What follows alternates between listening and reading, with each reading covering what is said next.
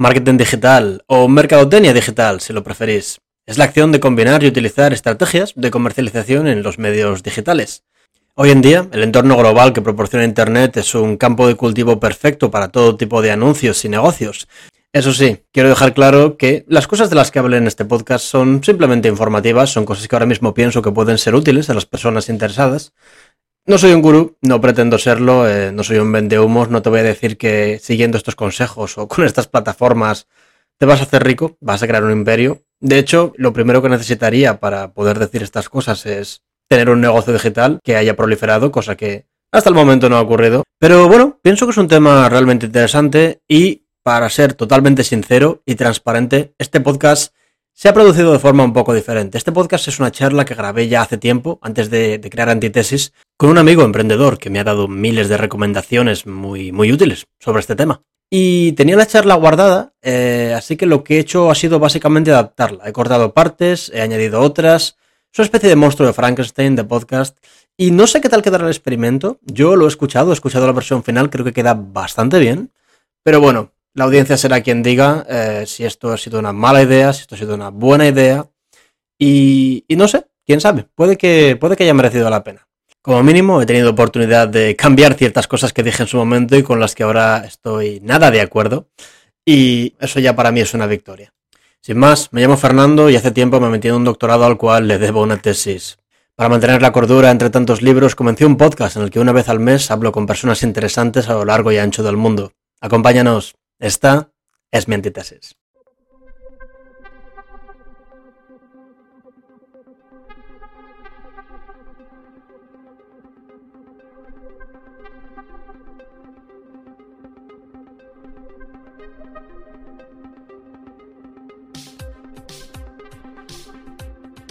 Amigos y amigas, bienvenidos. ¿Qué tal estáis? Programa número 8 y no es otro que marketing online y por supuesto OnlyFans. Hablaremos de OnlyFans. Muchos de vosotros habéis clicado en este podcast simplemente por ello. Así que bueno, los 20 últimos minutos, si queréis saltar, serán dedicados a OnlyFans y creo que va a ser un contenido bastante disfrutable. Quedaos, tenemos grandes recomendaciones, vamos a hablar de marketing digital, vamos a hablar de canales de YouTube, podcast de emprendedores, webs, de todo. Y nada más, bienvenidos todos de nuevo, espero que disfrutéis. Sin más dilación, 1x08, marketing digital y OnlyFans. Dentro podcast.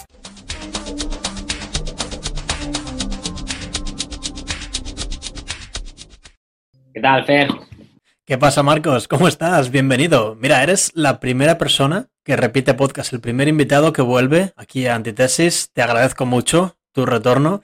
Y bueno, espero que vuelvas más de una vez. Estuviste en el podcast número 3 junto con Ulises, que después aparecerá por ahí dando un, cameo sobre OnlyFans, aunque reconozco que lo he grabado a posteriori y lo he incluido porque no daba para podcast completo, así que será mitad y mitad, más o menos. Pero, pero bueno, eh, sí, hoy no hay Harry Potter, hoy hay, marketing digital y, te he invitado porque controlas mucho del tema, ¿verdad? ¿Te gusta? Sí, esa es mi área de expertise, tío. Perfecto, pues mira, ya que la gente te conoce, no hacen falta las típicas introducciones que hacemos aquí, quiero meterme directamente en el tema. Y el primero de estos subtemas en los que dividiremos el podcast no tiene que ver 100% con marketing digital per se, pero sí con productividad, que es un, elemento esencial de cualquier tipo de emprendimiento. Así que el libro que quiero comentar es un libro que tú me, tú me recomendaste hace tiempo, una de las razones por las que te he invitado a hablar de este tema, y es la semana laboral de cuatro horas. Sí, un buen libro. Es un buen libro, ¿eh? Objetivamente, ¿qué es? O sea, ¿de qué va la cosa? Bueno, es un libro que escribió un autor americano eh, que se llama Tim Ferris. Y básicamente es un libro en el que cuenta cómo mejoró su calidad de vida a mí me dio, me dio grandes consejos, aunque no haya puesto ninguno en práctica, de momento. Eh, lo primero te hace ver la diferencia entre lo que es tener dinero y tener eh, riqueza, que fue algo que para mí fue bastante novedoso la primera vez que lo leí, ¿no? Puedes tener mucho dinero, pero no tiempo para disfrutar de ello, no calidad de vida, aunque estés forrado. Sin embargo, puedes tener eh, lo que se conoce como riqueza, que es la capacidad de generar dinero, pues de una manera más libre. Ya no te digo que ganes pasta mientras duermes, pero sí que ganes pasta desde donde quieras, como quieras, con tus propios horarios. Eh, es un poco el sueño, no sé si sueño o realidad a la que cada vez nos vemos más forzados, eh, de la cual ha nacido este nuevo término con el que nuestros oyentes estarán familiarizados, el de nómadas digitales. Y bueno, pues creo que es un sector de la población en expansión em, y con muchas oportunidades muy guapas por delante. Sí, totalmente de acuerdo. O sea, nómada digital eh, literalmente es eso, ser capaz de trabajar desde donde quieras, idealmente con, con proyectos, con empresas que ya funcionen y generen ingresos pasivos, que son básicamente los anuncios en las webs o yo que sé, la monetización de YouTube, por ejemplo. Y que tú, ahora mismo, si te dedicas a trabajar en Internet, si tienes tu empresa online, da igual que estés en Francia, que en España, que en Estados Unidos. Igual cambia un poco a nivel legal, ¿no? Pero, o sea, impuestos que tengas que pagar, pero te da la libertad de la que hablas, la libertad de la que hablaba Tim, que era que si te quieres pasar, si tienes el dinero y quieres estar un mes en Italia, puedes hacerlo sin problema. No hay ningún tipo de restricción laboral. Sí, hombre, ese es un factor eh, muy atractivo para mucha gente, ¿no? Igual no para toda, ¿no? Gente que le gusta más estar en un sitio o, estar con su familia, no sé. Pero, pero sí, desde luego, yo creo, y mira, más ahora con todo este tema de, la pandemia y demás, creo que está empezando a salir un poco a la luz el hecho, eh, bueno, está empezando a ser bastante evidente el hecho de que lo de estar ocho horas sentado en una oficina ya va siendo como de otra época, ¿no? Es decir, eh, al final lo que buscamos es un buen rendimiento y está demostrado que muchas veces ese buen rendimiento se consigue dando a la persona esa libertad de trabajar desde donde quiera, organizarse el tiempo como quiera, siempre y cuando cumplas con los límites de tiempo. Bueno, mira, ahora con la pandemia al principio las empresas tenían muchísimo miedo antes de la pandemia a, trabajar remotamente desde casa con el ordenador. Pensaban que la gente iba a vaguear, que no iba a hacer nada, pero yo pienso que si algo bueno ha traído la pandemia es que hemos perdido el miedo a eso, que la gente va a trabajar desde casa, pero con sus propios horarios. Si se tienen que levantar a mear cuatro veces porque lo necesitan, lo hacen. Si quieren meter un trabajo muy intenso durante cinco horas, lo hacen y después se dedican a, disfrutar del resto, que ya se había implementado en lugares como Google, ¿sabes? Siempre se habla del modelo de Google como ambiente de trabajo perfecto. Ahora es mundial, casi. A ver, mm, sí, y en muchos de los casos, pues ha pasado a conocerse o a integrarse en lo que es la nueva normalidad. Muchas empresas que se vieron forzadas en el momento por la situación han acabado adoptando eso y de hoy en día lo mantienen. mi madre, sin ir más lejos, ahora en su empresa, cuando iba a la oficina, ella de antes iba a la oficina todas las semanas. Pues ahora trabaja una semana desde casa y otra semana va a la oficina. Seguro que está más feliz. En el caso de ella, está encantada, porque mi madre es una persona que no se aburre en casa y luego aparte tiene su vida social en otros sitios. Aunque entiendo que en el caso de muchas personas sí que el trabajo puede ser una fuente importante de socialización, ¿no? El, simple hecho de desplazarte a un sitio, estar con una gente, salir de casa, volver a casa. Igual eso de trabajar desde casa no es para todo el mundo. Sí que es cierto que yo echo de menos, ahora mismo soy, soy profe y a veces eh, echo de menos ir a la universidad y yo que sé, tomar un café con los compañeros, eh, dar clase con los alumnos en la misma habitación. Es algo que concretamente echas bastante de menos, pero si me diese la oportunidad de hacer una semana presencial y una semana online, lo tomaría sin dudarlo. Igual un balance así puede que sea lo más sano, ¿no? Y, lo mejor para ambos tipos de, de personalidades. Yo creo que de preferir algo lo preferiría así también. Sí, total, porque al final si estás todo el tiempo en casa, que es el problema con mucha gente, ¿no? Que se dedica 100% a streamear o, o de nuevo tiene un canal de Twitch o algo así. Eh, el aspecto social se lo tienen que llevar bastante bien porque es pasar horas, horas y horas delante del ordenador en tu casa y muchos ni salen de la habitación. Sí, yo, yo de hecho creo que eso, que el, el balance está ahí, ¿no? pues eso está bien, mira, una semana sí, una semana no. ¿Te has ido, Quitos? es grande, es eso. Al final, pues otra dimensión de tu vida, ¿no? Al final, si reduces y siempre estás en casa, bueno, yo creo, que, yo creo que hay el punto en el que te pedirá salir también, ¿no? Tim Ferriss, si no me equivoco, fue uno de los pioneros de todo esto, ¿no? De, de los nómadas digitales. Fue el que pegó el pelotazo, o al menos uno de los más conocidos. Eh, sí, sí. Es un poco. Mm, es un poco con artist también el Tim Ferris, ¿no? Quizás que mete muchos efectos especiales en su narración. Yo creo que sí, sí que mete muy. sí, a ver, eh, a mí me te empieza a decir, ¿no? Como sin desprestigiar lo que dice Tim Ferris, ¿eh? Lo que pasa es que esto me hace gracia y creo que va con su personalidad. El libro es la hostia. Eh, pero te empieza a decir a una de las vueltas, ¿no? Que fue campeón mundial de no sé qué categoría de tango y campeón mundial también de un arte marcial súper desconocida. Y luego me estaba informando de cómo lo hizo, ¿no? Y para empezar, son deportes en los que básicamente no tenía competencia. Eh, luego se deshidrató la hostia para poder entrar en unas categorías para competir con niños de 15 años por el peso. Y, bueno, sí, acabó siendo campeón, ¿sabes? Les dio, les dio su merecido a esos chavales. No, pero sí que es eso, que, al final es otra estrategia de marketing. Si te pones la biografía de este tío, que es lo que tú me dijiste, joder, Fer, he leído la biografía de un tío que, te va a llamar mucho la atención. Y nos llamó la atención y por eso dijimos, hostia, este tío es brutal, tenemos que, tenemos que leer su libro porque si nos da un pequeño consejo de cómo conseguir esto, vamos a ser súper felices. Hmm. A ver, el libro sí que, te, sí que es verdad, ¿no? Te da, te da, bueno, te da información útil también, te da perspectiva.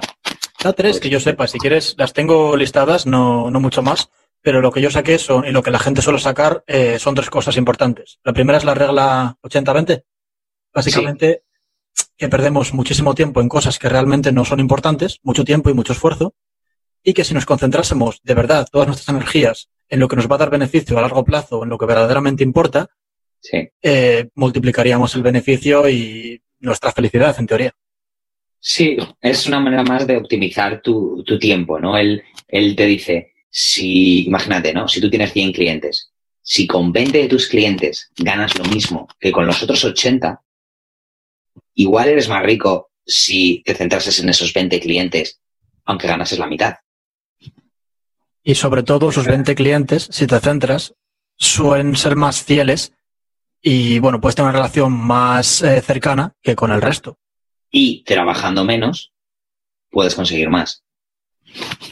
Sí, luego habla, la segunda cosa que, tengo listada aquí es eh, asegúrate de que tu idea sea buena, de que tenga potencial antes de dedicar mucho tiempo a ella. Y puso un ejemplo bastante relevante ahora, que es antes, de, antes de seguir con este segundo punto, el, en, cuanto al, en cuanto al primero, Mm, se me ha ido la cabeza lo que voy a decirte. Tranqui. Tómate tu tiempo, dilo cuando quieras y lo, meto en lo primero. No, eso, ahora lo tengo. Que volviendo al punto de antes, ¿no? Esa diferencia entre el dinero y la riqueza. Si los 20 clientes que, que tienes te hacen producir lo mismo que los otros 80, eh, volvemos a lo de antes, eres más rico, aunque ganes la mitad, si te quitas el 80% de tu trabajo. Sí, claro, es simplemente mete energías, o sea, sea asertivo, mete energías lo que te va a dar beneficio. Con todo ese tiempo lo puedes dedicar a otras cosas. Sí, totalmente. Y además, como decíamos antes, asegúrate de que tu idea tenga potencial. Él hablaba de eso, de un curso online que quería hacer y creía que iba a traer a muchísima gente. Hmm. Hizo campaña, hizo marketing, pero dijo que primeramente iba a dar una sesión experimental. ¿Por qué? Porque con eso puede ver más o menos a cuánta gente, ya que es gratis, ya que es experimental, ya que es introductorio, cuánta gente va a ver en su curso. Mm. ¿Qué pasó? Que mucha gente hace el curso y después ya pues hace este tipo de, llamados a ver qué tal les va. Pero el tío lo hizo al revés. Vio que le fue bastante mal, que no había demanda para su curso y eh, no le importó porque no había creado el curso. O sea, su intención era ver esto y decir, vale, pues eh, chicos, todos los que habéis venido, que sepáis que en un mes ya, ya comenzamos. Y dedicar ese mes a hacer un curso de calidad para la gente que realmente sabía que iba a tener. Mm. Sí, es una forma de explorar tu, mercado, ¿no? En vez de meterte a ciegas en, algo. A ver, si tienes pasión por algo, yo que sé, una gilipollez, hacer cuadernos que si los lames tienen sabor a café, ¿sabes? Puedes meter muchísimas horas, puedes estar súper ilusionado, que yo creo que no vas a despegar. Hmm, por eso, por eso esos experimentos piloto, ¿no? Aunque ahora quién sabe, ¿no? O sea, es que es eso, tienes que dedicar mucho tiempo a la experimentación porque ideas que considerarías estúpidas, como lo que tú hablabas en anteriores podcasts de, del Uber de simplemente una app que enlace gente desconocida y unos lleven a otros por dinero. Eso, vamos, era impensable. Yo no, no me imaginaba que pudiera funcionar y lo hizo. Y nada, tercera regla, pues básicamente es lo que, lo que tú decías. Si tienes que elegir entre hacer un producto exclusivo, sabes, de calidad, pero menos unidades, y un producto barato, que la gente pueda conseguir fácilmente, te va a rentar mucho más que tenga alta calidad. ¿Por qué? Porque los clientes que pagan por eso van a, eh, van a ser clientes de más calidad y te van a dar menos que hacer. En cambio, a pesar de que, yo qué sé, tu refresco llegue a... Llegue, igual refresco no es lo mejor, ¿no? Igual tu curso, vamos a seguir con el ejemplo de antes, llegue a muchísima gente, eh, puede que tomen dos clases y no vuelvan, no vuelvan a nada o que no tengas engagement. Y eso corte caparía de cara a conseguir potenciales clientes para otras cosas. Hmm. Pero bueno, segundo, segundo Dios, segunda figura importante de, de esto del marketing digital. Una que me comentaste hace poco, autor de, autor de varios tweets bastante, bastante populares últimamente. ¿Sabes de quién hablo? Puedes estar hablando de Naval Ravikant. Exactamente, y aquí tú eres el experto porque he leído el almanac, que ahora nos contarás sobre él, pero no sé mucho y, joder, cuéntame, cuéntanos. Bueno, pues nuestro amigo Naval Ravikant, de origen indio, em, es lo que se conoce como un ángel inversor, que no deja de ser como una especie de persona que hace apuestas en startups en las que él cree que pueden tener futuro y que le molan. Em, estoy explicando como el culo, tío. No, funciona bien. Simplemente ve potencial en, en diferentes startups, que son básicamente compañías digitales que acaban de comenzar. Pueden funcionar bien o no. Y el tío calcula cuáles van a despegar y mete dinero eh, cuando todo es barato para que, si la empresa se vuelve famosa, obtener unos beneficios de la hostia. No, sin hacer nada, solo vale, sin hacer nada, metiendo capital, pero él espera que ese dinero que él invierte eh, contribuye al desarrollo de, la idea que él considera buena y se multiplica en sus ganancias por popularidad, porque estalla la popularidad de la idea. Sí. Una vez más, volvemos a ser un tío que, optimiza muchísimo el, tiempo. A mí me, escuchando el, podcast que escuché de él, eh, saqué bastante de, de cómo se toma él el tema de la lectura, tío que no digo que lo vaya a aplicar siempre, pero, pero me ha cambiado un poco la visión de la lectura. Él dice contra, una frase que se me quedó bastante es, contra más sabes, contra más sabio eres, más libros vas a dejar sin acabar, más libros vas a, vas a dejar de lado. Y es lo que deberías hacer. Dice, muchas veces pasa con el típico pseudo bestseller, ¿no? Eh, de, de, ciencias o de pseudociencias, que te, que te da un punto de sabiduría, guapo, pero se tira 200 páginas eh, marcando la importancia de ese punto en todos los aspectos de la vida. Un pues saludo para Sapiens. Eh, no, no creo que Sapiens sea de esos libros, tío. Para nada, vamos. Ah, solo, solo, bromeaba, pero tiene razón. Sapiens es puro oro, de principio a fin. Sí, Aunque Homo Deus tengo mis reticencias, pero bueno, ya... Te habla de libros como yo que sé, como puede ser El puto El secreto. ¿Oíste hablar de ese libro? El secreto, esto de confía en ti mismo y conseguirás todo lo que te propongas. De, ¿cómo se dice? Positividad tóxica. Bullshit, tío. Y hay muchos, hay muchos libros así, ¿no? Que tienen un punto bueno, hacen, vamos, hacen una reflexión bastante cojonuda y luego se tiran 200, 300 páginas hablando de ella y aplicándola a todas las facetas de la vida. Pues el tío lo que dice es, en cuanto pillas de qué va la cosa, deja el libro, porque estás perdiendo el tiempo. Quédate con ese punto importante y deja el libro. Luego el tío es muy curioso, ¿no? Porque dice que él en un momento dado, en cualquier momento en que le preguntes, está leyendo entre 10 y 20 libros. Dice, voy saltando de un libro a otro, voy a lo que me interesan, vuelvo, saco notas. Em, si algo me suena o he leído algo parecido, paso de ello. Si algo no me interesa, no me es relevante en este momento, paso de ello él lee por, curiosidad, no por llenar, no por pasar el rato. Y que no sientas que tienes que terminar un libro o es que eres inculto o es que no sabes leer, ¿no? Sí, sí, tampoco, vamos, su, esa forma de verlo, mm, a ver, me parece que de vez en cuando está bien tirar, entre comillas, el tiempo leyendo una novela, ¿sabes? Por el placer de leer eh, algo, bueno, pues de, que, no tenga que ver con tu mundo real e, e inmediato, ¿no? Me parece a ver, siempre se pueden sacar enseñanzas y cosas importantes de las novelas, pero estamos hablando de otro tipo de literatura, ¿sabes? O sea, estamos hablando de libros que se supone que te van a enseñar cosas directamente. O sea, es eh, libros técnicos, por así decirlo.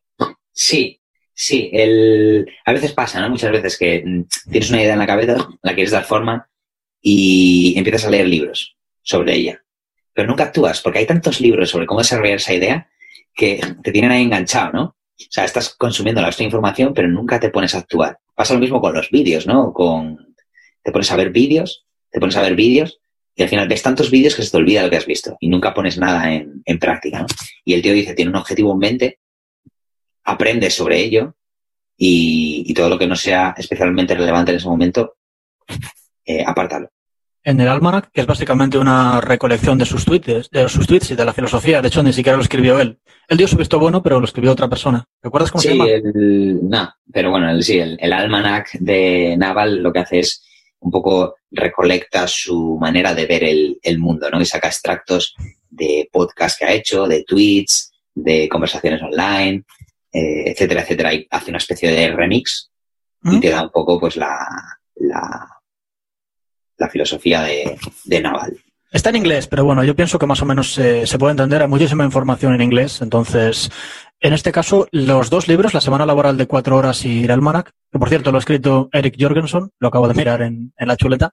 Sí. Eh, te dan bastante buena información. Y curiosamente, este libro, El Almanac, tiene un prólogo de, de Tim Ferris, que se supone que es el único prólogo que Tim Ferris ha escrito en su vida. Ah, sí, sí, sí, es verdad. Y vamos, yo lo leí, tampoco te creas que me dejó, o sea, un prólogo un poco mierda, en mi opinión. Lo que me gusta del Almanac es un poco también la historia del, del que está detrás, ¿no? Naval nació en la India, eh, nació medio pobre en Delhi y bueno, pues él al final ha conseguido algo en la vida, ¿no? De una persona que supuestamente no lo tenía fácil. Y no solo ha conseguido esa, esa, esa estabilidad económica, ¿no? Sino que además ha conseguido, yo creo, ser feliz, ¿no? Que es ese, ese balance entre no todo, todo es ganar pasta, sino también tener la, la actitud adecuada y saber disfrutarla súper importante. Y además una buena historia de, de, superación. A mí me gana, si te soy sincero, porque tú dices, ha empezado aquí, ha terminado en lo más alto, él puede. ¿Por qué yo no? O sea, podría ser un ejemplo de que no hay excusas. Sí, y yo creo que es un poco, hemos hablado de esto otras veces, ¿no? De, de dónde está ese filtro que separa eh, la motivación y los libros de autoayuda buenos de los malos. Yo creo que es un poco en la persona que los escribe, ¿no? Hay mucho vendehumo por ahí que te empieza a hablar de todo, pero luego lo miras y no ha hecho nada en su vida, ¿sabes? Ya, pero yo haría un, un haría una división entre libros técnicos y libros que te cuentan sobre ciertos temas a libros de autoayuda. Libros de autoayuda, que no me entiendas mal, ahora alguno bueno, ¿no? O sea, tú y yo hemos leído libros de psicología que muchas personas calificarían como de autoayuda. Sí. Ya traeremos al podcast, espero. Pero, pero bueno, es psicología buena, es ciencia. Pero es lo que dice este hombre, que tú cuando lees X, X páginas de un libro de estos basura ya vas a descartarlo automáticamente. Y, y ahí es donde está la diferencia.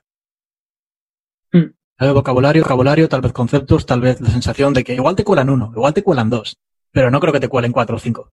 No, y la, importancia de, la importancia que tiene el, el, el, saber que lo que estás leyendo lo ha escrito alguien que lo ha hecho. Sí, lo ha escrito alguien que lo ha hecho, que lo ha conseguido, que ha tenido éxito y que estaba en una situación como puede ser la tuya hace X años. Y bueno, luego se puede alterar un poco la verdad, como te digo, meter efectos especiales, pero yo creo que, que en este caso no hay tantos, o sea, en mi opinión, y la historia del tío te incluye una cronología al principio del libro de lo que ha hecho el, el hombre y si lo investigas es cierto. ¿Mm? No es como el, el bono de Tim que, que puso, que dio una paliza a niños de 15 años solo para tener una línea guay en el currículum. no, pero es interesante, es muy, muy interesante y encima lo recomendamos porque es gratis. Sí. ¿Dónde eh, se consigue el libro? El libro está en inglés. Eh, ¿De dónde lo sacas? Eh, creo que la página se llama eh, The Almanac. Com. Bueno, con el escribir de Almanac of uh, Naval Ravikant lo tienes.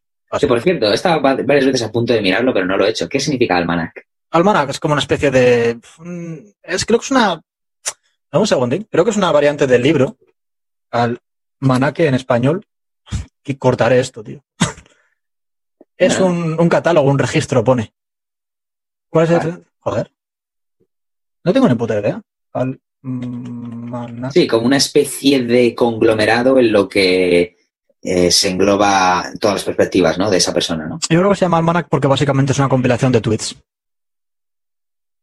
Una compilación de tweets, o sea, el tío eh, copia y pega tweets de, de Naval y los desarrolla después basado en pues lo que haya dicho en podcast y cosas así. Pero el Twitter de Naval es bastante interesante y, ¿cómo se dice? Straightforward. En plan, esto es lo que hago, esto es lo que deberías hacer si quieres y, y ya me contarás si te funciona. Directo al grano. Sí, y es curioso porque justo, bueno, no sé si quieres hablar más del Almanac, pero Dame, dame un segundo, voy a poner el ordenador a cargar y me voy a hacer un piti. Esto sí que si quieres lo puedes cortar. Hombre, estoy seguro de que nos conseguirá mucho engagement del sonido de Marcos haciéndose un piti. Puedo cagar si quieres. Eh, con el piti vale, creo que no soy suficientemente famoso como para, para, hacer ese tipo de cosas con un podcast. Que mira, este es otro ejemplo perfecto. Los podcasts son otra herramienta para conseguir ingresos pasivos. Este no es el mejor de los casos porque, bueno, yo por mi situación ahora mismo no puedo monetizar antitesis. No lo comencé con intención de monetizarlo, de hecho, bueno, pues como ya sabéis, lo comencé simplemente porque estoy escribiendo la tesis del doctorado y, y a veces necesitas un respiro, necesitas un poco de contacto con el mundo, soy curioso, me gusta oír lo que la gente tiene que decir, me gusta salir un poco de, los libros de vez en cuando y, charlar. Entonces, eh, un podcast, joder, un podcast sí que es una buena forma de, conseguir dinero, porque si se hace lo suficientemente viral, puedes abrirte un canal de YouTube con ello, que por cierto, ya, ya lo tengo también, lo he abierto por amor al arte, no está monetizado, pero, pero yo que sé, si llega mucha gente, al final llegarán anunciantes, eh, pondrás anuncios en el podcast, por cada escucha obtendrás un dinero y, eso se, se, puede traducir a YouTube perfectamente. Así que el podcast, algún día hablaré sobre cómo se hace un podcast. Yo creo que ahora mismo no, no sé, no es algo que en lo que quiera enfocarme demasiado. Tal vez alguna, algún mes en el que no tenga ningún invitado o vaya, vaya la cosa lenta, no tenga tiempo. Pero, pero sí, los podcasts, eh, si, bueno, los que escucháis ahora esto, ya sabréis que hay mil anuncios en la mayor parte de los podcasts que, que escucháis, al menos dos o tres. Y, son otra forma perfecta de, ganar ingresos pasivos. Así que, bueno, por el momento, antitesis libre de anuncios, eh, de uno a dos años, no sé lo que pasará. Prometo que si los hay, al menos serán selectivos. Pero oye, eres el invitado. ¿Alguna otra perlita de sabiduría o todos estos autores, autores clave o gente que, gente de la que aprender? Una de las ideas que tuviste en su momento, bueno, de las que hablábamos cuando, cuando pensábamos este podcast y charlábamos un poco a micro cerrado, era el tema blogs, ¿no? Tal vez no a nivel profesional eh, de entrada, pero ¿cómo lo dijiste? Bueno, pues como pequeño proyecto de ciencias, ¿no? Mira, em, eh, Carmen hace poco, tío. No, pero joder, entrar con un poco de contexto, hombre. ¿Quién, quién es Carmen? Cuéntaselo a la audiencia. Hay una chica que conocemos. Sí, eh, lo estaba pensando, tío. Y digo, es algo que tú y yo podíamos haber hecho perfectamente si hubiésemos empezado. Al fin y al cabo es constancia, ¿no? Si hubiésemos empezado hace 10 mm, años, 8, cuando estábamos en la universidad, que es cuando empezó Carmen, nuestras primeras andanzas y demás. Carmen está ganando una pasta con el blog. Y, y bueno, pues otra de las cosas que había pensado era esa, tío, empezar un blog y es una manera también de forzarte un poquito, ¿no? A escribir nuevas entradas, hablar de viajes, hablar de libros, hablar de lo que sea, tío. Sí, al final un, blog o una web, bueno, si me apuras, es, el mismo sistema, ¿no? Tú, eh, si tienes ciertas visitas, cierta cantidad de visitas, puedes contratar anunciantes o te ofrecerán promociones y anuncios y, tú, bueno, tú monetizas los anuncios y cada vez que una persona entra en la web, pues te pagan porque ha visto los anuncios. Mm. Y de hecho la gente se piensa que crear webs es muy, muy complicado, pero hay mil cursos online y, nada, por 30, 30 euros hay mil plataformas de cursos online que te enseñan a trabajar con WordPress, que es más o menos el, programa más versátil o el que recomiendan. Compras un dominio, que es básicamente una relación, una eh, dirección web, que es bastante barato, creo que son 7 al año o algo así, 7 euros. 7 dólares. Mm, el dominio, mm, dominio creo que está, bueno, yo lo he visto en algunas páginas desde 3 euros al mes. Claro, entonces es, tú te aseguras de que sea una dirección que solo va a estar tu, web, evidentemente. Que, va a estar allí y que la gente que clique va a poder verlo todo. Y luego también puedes unir todas tus redes sociales y todos tus, em, todos tus instrumentos de difusión en la web. Es decir, si creamos una web, podemos meter eh, las entradas de blog, podemos meter en una esquina los tweets en tiempo real que vamos haciendo puede ser básicamente un collage de todas nuestras plataformas. Y es la leche eso. Lo que yo no sé es, ¿tú tienes alguna forma de empezar algo gratis y luego con el tiempo, si ves que lo estás trabajando y que te motiva, cambiarlo a, pago y tener, o sea, cambiarlo al dominio? Es decir, en vez de tener un dominio de estos súper largos, ¿sabes? Con tu nombre y WordPress, bla, bla, bla, bla, tener tu .com o tu .site o lo que sea, hay la opción de hacerlo. De yo creo que la clave sería hacértelo en WordPress, que es gratis, O sea, casi gratis. Y luego, una vez lo tengas, si te guste, transferírtelo a un dominio. Es posible, entonces. Sí, claro. Porque mucha gente hace webs de esa forma y de hecho es bastante lucrativo el tema de hacer webs. Yo nunca lo había pensado, pero tengo amigos que, realmente, un saludo para Juan Luis, me han dicho que crearte webs eh, para, para negocios o venderlas, realmente si lo haces bien, si a la gente le gusta, puede, puede costar caro, puede ser que dos mil, tres mil, dos mil euros, dos mil dólares. Y es otro sistema de, de, ingresos. Entonces. Sí, no, el blog sería algo en plan personal, ¿eh? Sí, sí, pero también publicaría mi, el podcast con mis colegas, está claro. Obvio. o sea, una mezcla, una mezcla totalmente ecléctica, ¿sabes? Un blog de viajes, mencionas tu podcast, escribes entradas sobre viajes o sobre lo que cojones sea que te apetezca o que hayas estado investigando o que te mole. Y mira que nunca pensamos. es, una, forma también de ir metiendo las narices ahí, de una forma también eh, pasiva de ir aprendiendo tecnología también, de ponerte un poco al día, ¿no? Y de, bueno, de, lo que te digo, de ir teniendo un poco de, tu presencia ahí, ¿no? Con ningún tipo de, pretensión tampoco, ¿no? Yo creo que al final es como todo, tío, es, la constancia, ¿sabes? Eh, lo que te digo del, del blog, ¿no? Pues el blog por ejemplo, de esta chica de la que hablábamos antes, es algo, bueno, pues que ha tardado sus, sus años en, despegar, pero lo que lo ha hecho despegar es la constancia. Es decir, eh, mes tras mes, subir artículos, cada vez ir aprendiendo un poquito más. Eh, y, bueno, yo creo que con el tiempo, ¿no? Es crear tu presencia en Internet, yo creo. Crear tu presencia, posicionarte bien y que realmente eh, seas constante, como tú dices, porque después todo, todas las ofertas, todos los ingresos van a crecer exponencialmente si sientas una buena base. Y de hecho, mira, ahora que el último emprendedor del que quería hablarte eh, viene bastante bien porque también es marketing digital, evidentemente, siguiendo el tema, el tema general. Y antes hablabas de, los libros y de cómo Ravikant decía que hay cierta información que sacar de los libros y a veces no compensa seguir leyendo. Pues el tío que, del que te quiero hablar se llama Euge Oler, ¿te suena? Euge Oler. Euge Oler, Euge Oler. y, básicamente es un, chaval de Barcelona que ahora mismo lo está petando, tiene varias compañías, eh, ha salido en Forbes, o sea, lo han oficialmente lo han mencionado como uno de los mejores emprendedores jóvenes. Sí. Tiene nuestra edad, creo que es del 90 o del 91. Y el tío lo que, a ver, tuvo varias startups que, que no funcionaron, como todo, de los errores se aprende, pero ahora mismo creo que tiene cuatro compañías y una de ellas resume básicamente contenidos de libros en vídeos, en infografías y, y básicamente destila todas estas páginas de las que hablabas y te da la información más importante o la que su equipo considera más importante. Sí. Y, y la otra es una web que habla de emprendimiento y de, de marketing online, de nuevo.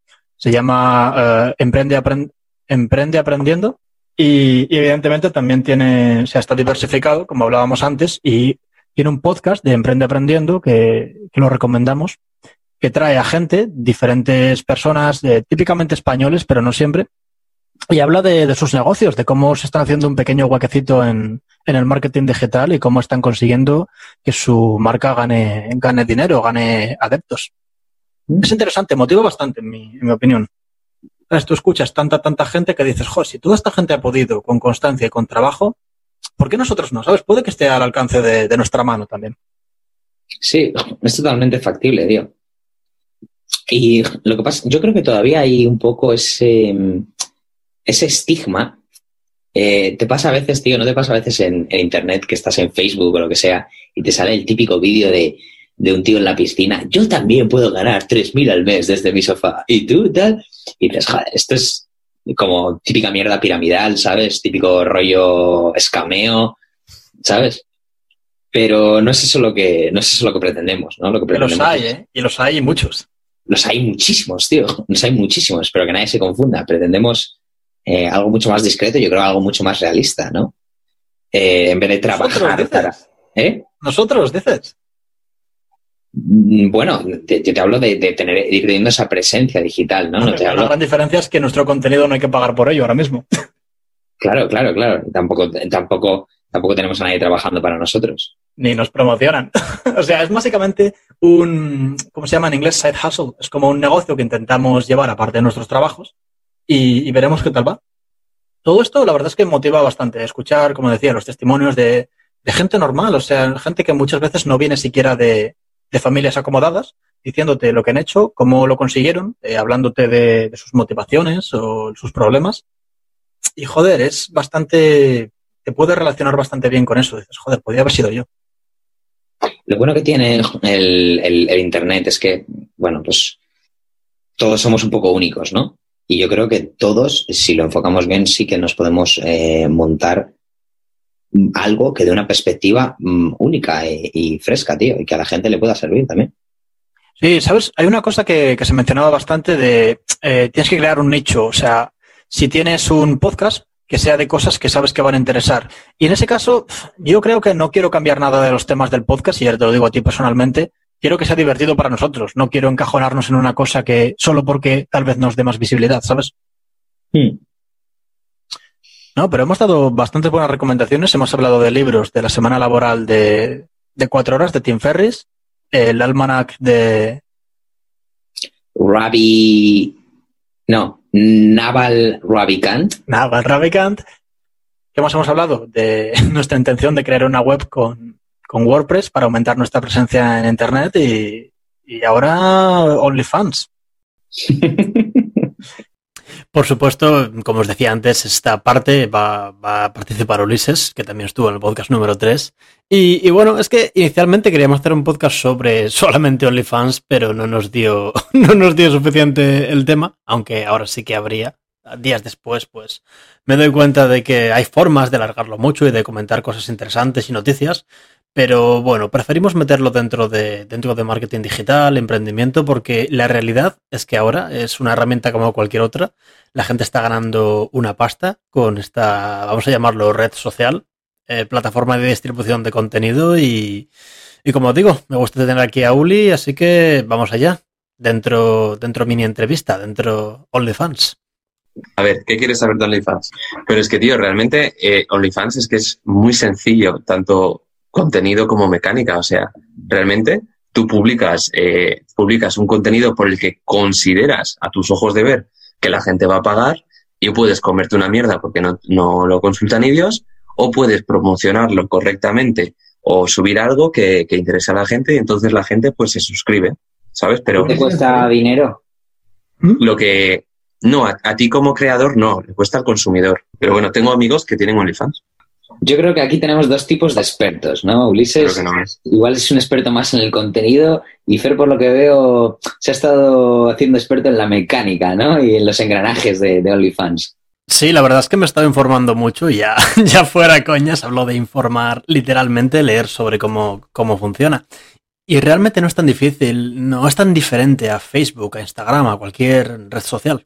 Una plataforma donde eh, la gente se puede crear un perfil, ¿vale? La gente pone una foto, la gente pone una foto de cabecera que, por cierto, no puede ser de contenido adulto, no puede ser de contenido erótico ni más 18 porque, bueno, este espacio está abierto a todo el mundo, hasta gente menor de edad, pero, y aquí viene ya la cosa, es que tú puedes crear publicaciones eh, que está bajo un paywall. Se llama paywall, muro de pago, que es que, por, ya sea por suscripción o pagando X eh, a, una, a una página, pues vas desbloqueando. Entonces, ¿qué pasa? Que la mayor parte de la gente lo utiliza para, pues, para contenido adulto, para pornografía, para este tipo de cosas. No tiene por qué, y de hecho, eh, OnlyFans empezó como una plataforma en la que la gente, pues, yo qué sé, daba sus clasecitas de guitarra y esto, y tú pagabas y desbloqueabas, pero bueno, claro, ¿qué ocurre? Que el sexo vende y el sexo vende y así funciona. Así que creo que es importante entender la mecánica porque en este caso los beneficios, creo que OnlyFans se queda una parte, pero van, casi directamente el creador y en muchas ocasiones pues puede ser muy lucrativo. No, lo que quieras. Pues mira, por ejemplo, eh, Edu, un amigo que es de Bilbao pero vive aquí, eh, pues eso, pues el tío se pone, eh, es, un, es corto, ¿vale? Le faltan dos veranos a ese chaval. Un saludo, Edu, si me estás oyendo. Y, y nada, pues ese chaval lo que hace es subir vídeos pues suyos meneándosela, o, follando con alguno, con lo corto que es, le da lo suficiente como para poner un recuadrito gris en la cara de, del que se está follando, ¿sabes? o un vídeo en el que se la están chupando, o un vídeo o una foto recién salido de la ducha, o corriéndose, o yo qué sé lo que. Mira Marcos con cara de fascinado. ¿Sabes? Cosas así. Fascinadísimo, vamos. Me estaba imaginando la escena de, de tu colega follándose al, al recuadro al recuadro gris, ¿sabes? Bueno, es que hay otro tipo de riesgo, por supuestísimo, siempre hay un riesgo en Internet, pero más cuando publicas estas fotos de índole, o vídeos, me da igual, de índole sexuales, que alguien te, que alguien te reconozca. Claro, a mí, a mí de hecho lo que me, lo que más fascina, me fascina de OnlyFans es la desensibilización, bien, la desensibilización que manifiesta frente a, frente a la exposición pública, tío, la exposición eh, pública de la privacidad eh, cada uno tiene su micro, su micromundo, ¿no? Pero yo, en mi micromundo, es algo que está tan, tan aceptado y tan normalizado que si lo hubieras pensado hace unos años, joder, es, es algo difícil de, de, digerir para muchas personas, ¿no? Dices, jo, pues eh, una plataforma en la que subes contenido súper íntimo y la gente paga por verlo. Y hay gente que lo usa como complemento, hay gente que, que lo usa como medio de vida, ¿no? Y dices, ok, es que si no tengo otra cosa, pues antes que me morirme de hambre, hago esto. Vale, ok, te lo compro. Pero igual es que tu primera opción cuando te echaron del trabajo por el COVID fue hacerte OnlyFans. No te metiste en Infojobs antes. Eh, bueno, eso por descontado. Desde, bueno, desde que ocurrió la pandemia, mucha gente se quedó sin trabajo y, ha sido un boom para las dos partes. El tipo que, que se abre un OnlyFans, el chico o la chica que se abre un OnlyFans y la persona que lo consume. Es como, como Twitter, como Twitch, como cualquier red social o contenido. Los streamers, los youtubers, eh, los OnlyFanners, como no sé cómo cojones se dice, uh, están proliferando muchísimo. Hay mucho más mercado. La gente está en casa, se aburre. De hecho, he leído un artículo, no sé si me acordaré, pero si me acuerdo lo dejo en la descripción del podcast, que menciona que han subido desde la pandemia un 70% las suscripciones de, de OnlyFans, la, es una, es una burrada. Y además es que date cuenta de, de, de la naturalidad, ¿no? Con la que hablamos de ellos. Joder, que yo conozco a, bastante, a bastante. Conozco a, a, a, gente que tiene, que tiene OnlyFans, tío. Y, y, vamos a ver, no son personas que han hecho porno anteriormente ni que han manifestado interés por hacer porno. No, simplemente, eh, pues eso, pues son chicos de, o chicas, ojo, son personas de mentalidad, de mentalidad liberal y, bueno, que dicen, pues esto sí me puede dar un dinero y a mí no me importa porque realmente, pues por otras aplicaciones de, citas o de conocer gente, ya a veces ya paso fotos íntimas mías, pues qué más me da eh, cruzar un poquito más la línea y cobrar por ello, ¿no? De hecho, una cosa que me llamó el otro día la atención, estaba viendo el, perfil de, una chica que está ahora en un reality show que decía, bueno, recuerda, antes de entrar al reality, decía, recuerda a todo el mundo que tengo OnlyFans, no sé qué, que ahora como está de moda, pues hay que hacerse OnlyFans.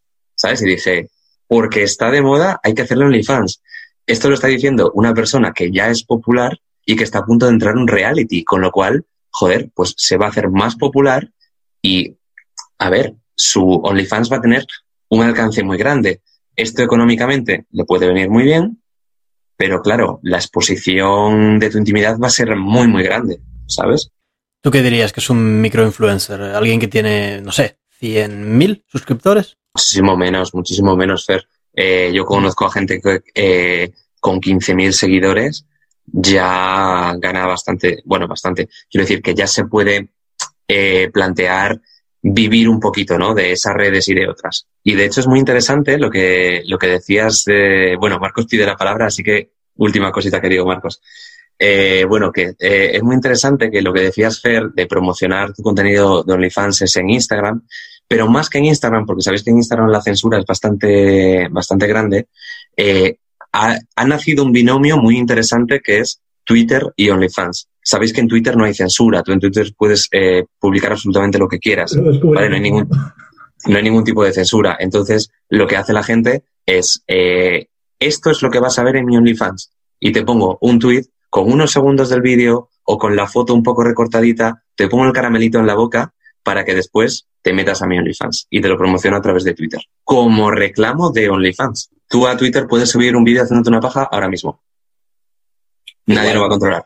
Igual no censura en cuanto a lo, a lo visual, pero en cuanto a las ideas y demás, escuchaba un podcast hace poco con el Jack Dorsey, el, el jefe de la compañía, y sí que tuvieron bastantes problemas por, por cerrar, cerrar cuentas. La mayoría de, de, de una ideología más de derechas, pero sí que cerraron bastantes cuentas.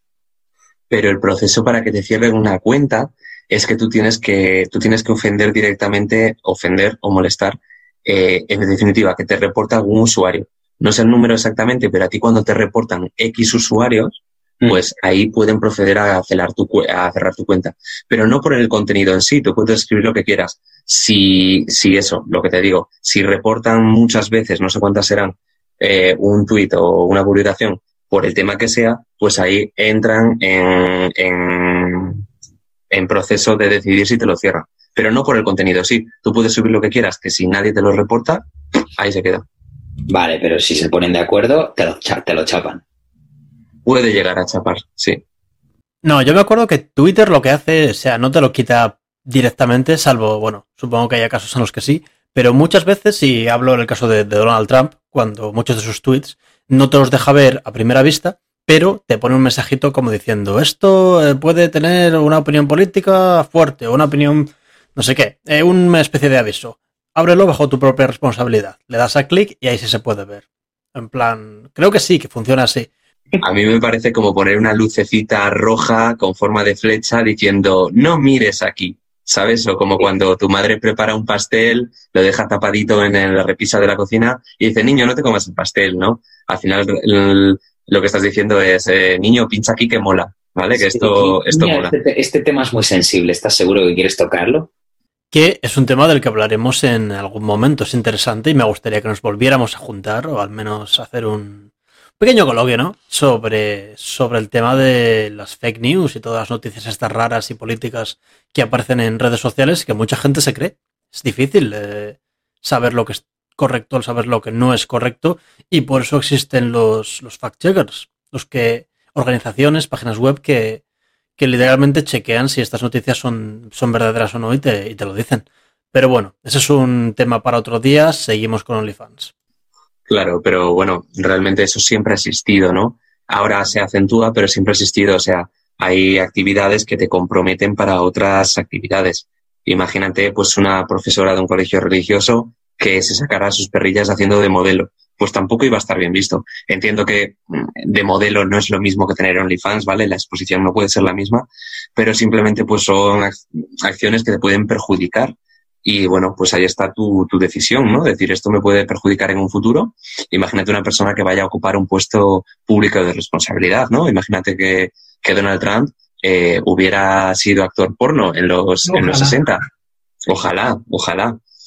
Pero, pues bueno, pues eso lo hubiera perjudicado. Pero yo creo que eso se ha exacerbado, ¿no? Pues con estos, con estas plataformas, pero que realmente es una realidad que siempre ha existido. Simplemente, pues, una, una, un trabajo, un task que te, que te fastidia para otro, simplemente.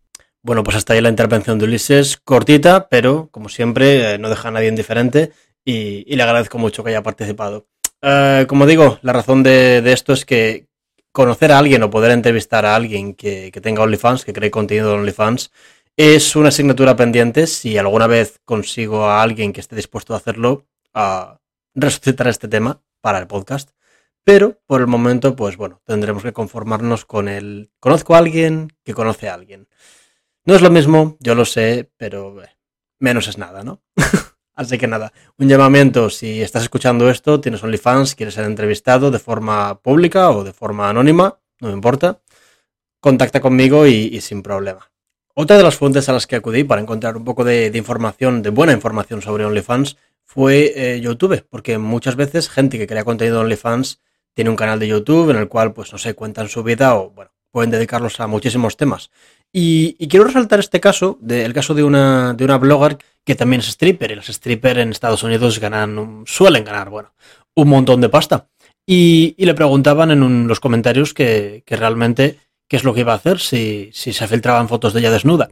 Y decía que, bueno, que durante su trabajo ella se tiene que desnudar, entonces no le afectaba tantísimo a su carrera laboral, por así decirlo, que hubiese fotos eh, que se filtrasen, fotos de... Sé que OnlyFans tiene, bueno, tiene protocolos de seguridad, pero por supuesto, si te bajas una foto, entiendo que se pueda postear.